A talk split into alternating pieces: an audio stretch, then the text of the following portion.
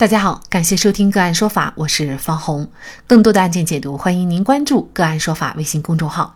个案说法让法律有态度、有深度、更有温度。今天呢，我们共同来跟大家聊一下：阿婆诉称被撞倒，索赔三十三万，路人否认撞人，仍要担责。二零二零年六月的一天，老汪由北向南穿过斑马线，正准备一脚踏上人行道，恰逢老人阿弟由西向北走到了人行道路口，两人相碰，阿弟趔趄倒地，这一摔可不轻，阿弟坐在地上起不来了。老汪就赶忙拨打了幺幺零报警，并叫了出租车送阿弟去医院检查。经过诊断，六十三岁的阿弟右股骨骨折。住院治疗了二十天有余，期间阿弟还进行了骨折复位内固定手术，共花费医疗费十二万多元。阿弟表示：“我当时是正常行走，突然被一边向另一处张望，一边疾行的老汪撞倒在地，因此才骨折住院治疗。老汪的行为构成了对我健康权的侵害，老汪应当赔偿。”老王则称，根据两人的走路方向及当时的道路监控，撞到阿弟的并非是他本人，而是另有其人，可能是当时快速经过的一位身材高大的路人，并且阿弟骨折和其本身有骨质疏松有关，所以拒绝任何赔偿。阿弟于是将老汪起诉到了法院，请求法院判决老王赔偿医疗费、误工费、护理费、残疾赔偿金，共计三十三万多元。阿弟和老汪的陈述完全不一致，事实到底是什么？如何判断？老汪是否要为阿弟的伤负责？就这相关的法律问题，今天呢，我们就邀请北京市京都南京律师事务所潘南宇律师和我们一起来聊一下。潘律师您好，主持人好，大家好。嗯，好，感谢潘律师哈。那像这个案件当中啊，两个人的说法呢是完全不一样的哈。这个阿弟就说呀，他是在正常行走，然后呢被。急匆匆行驶的这个老汪给撞到了，而老汪呢就说自己没有撞到阿弟。那么两人到底有没有相撞？阿弟又是不是老王给撞倒的？这个到底怎么来判断呢？对于这个案件啊，它是一起典型的侵权责任纠纷。那么由于两个人的陈述是截然相反的，那么这个案件就涉及到的一个争议焦点啊，就是两个人是否有相撞的事实，也就是是否有侵权行为。那么，在民事诉讼的基本原则中啊，谁主张谁举证是非常重要的。那如何认定这个事实，就是要结合我们本案的基本证据来看。首先，就是现在我国的大多城市已经实现了主要路口监控系统的全覆盖。那么，本案两个人在路口相撞，那么最有力的直接证据肯定就是附近的监控视频，这可以基本还原当时案发的场景经过。那么其次，发生事故的第一时间，大家基本上都会选择报警。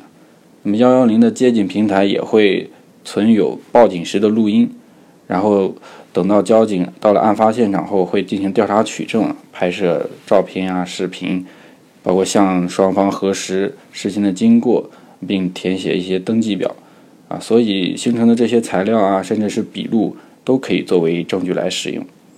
嗯然后案发时呢，如果有路人亲眼目睹了案发的经过，那么这些证人呢，也是可以作为证人来使用的。呃，侵权责任的一种证明标准就是高度盖然性。嗯，结合我们前头前面说的这些证据啊，基本上就可以确定本案是否存在一个侵权行为，呃，能够体现也就是两人是否有相撞的事实。如果说哈，这两个人呢确实是相撞了。老汪呢，他其实是正常行走的，也没有故意。那么在这种情况下，也要承担责任吗？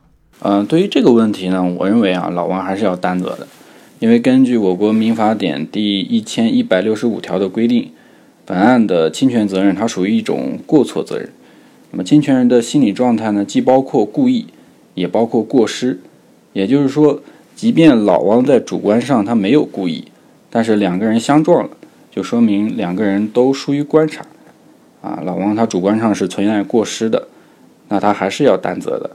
不过受害人自己也是有过错，呃，根据民法典第一千一百七十三条的规定，可以减轻老汪相应的赔偿责任。啊，司法实务中，法院对这种双方都有过错的案件，一般都会让双方平摊一下责任。那我们来看这个案件法院的一个审理哈。那法院呢，在一审当中啊，是认为啊，这个老汪和阿弟确实呢是撞在了一起，也是因为呢老汪他没有尽到一个必要的注意义务，也没有避让，所以呢造成了这个阿弟的受伤。当然阿弟也有责任，所以呢双方是各担一半的责任啊。合理损失是二十七万多，老汪承担的呢就是十三万七。但是老汪不服啊，他就上诉到一中院，上海一中院。那么他表示呢，目前的证据是没有办法证明他和阿弟呢是发生了啊相碰这样的情况，呃，而是案外人和阿弟发生了一个身体的碰撞。那么事实到底是怎么样的？事实上呢，也是二审法院审理的一个争议的焦点。呃，通过这个报警录音。当时的报警人呢是老汪，那主要内容呢就涉及到老汪说呀，他走路的时候和老人相撞，老人受伤，那么这是一个。主要的证据。另外呢，老汪听到这个录音以后啊，还做了一个改口，说是三个人之间的相撞。那么因为老汪呢前后的证词不一样，同时呢又通过这个监控录像啊，呃还有这个接警平台录音等等这些证据呢，所以法院可以明确，就是老汪确实和阿弟发生了一个碰撞。所以呢，法院也最终呢是驳回了老汪的上诉，维持了原判。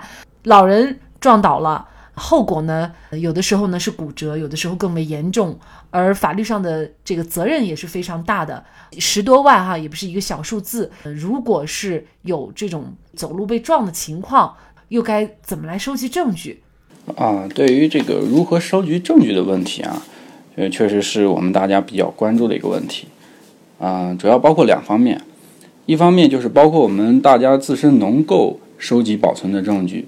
另一方面就是需要到相关部门申请调取的证据，啊，正如我刚才提到的，就是大家在案发现场，你拍照的话，录制视频、录音这些证据呢，都是可以自己先行保存的。另外就是在报警之后，呃，公安机关会存有接警录音啊，一些接警记录、啊笔录，甚至是案发路口的一些监控视频，啊，这些证据呢。我们在大家如果要在提起诉讼之后，都是可以向法院申请调取的。不管是对于机动车还是非机动车，甚至是行人来说，就是发生事故之后，呃，一定要有证据收集的意识，因为事后有些证据灭失毁损的话，就很难再进行收集了。及时固定收集保存，嗯，在索赔的过程中，我们才能占据主动的地位。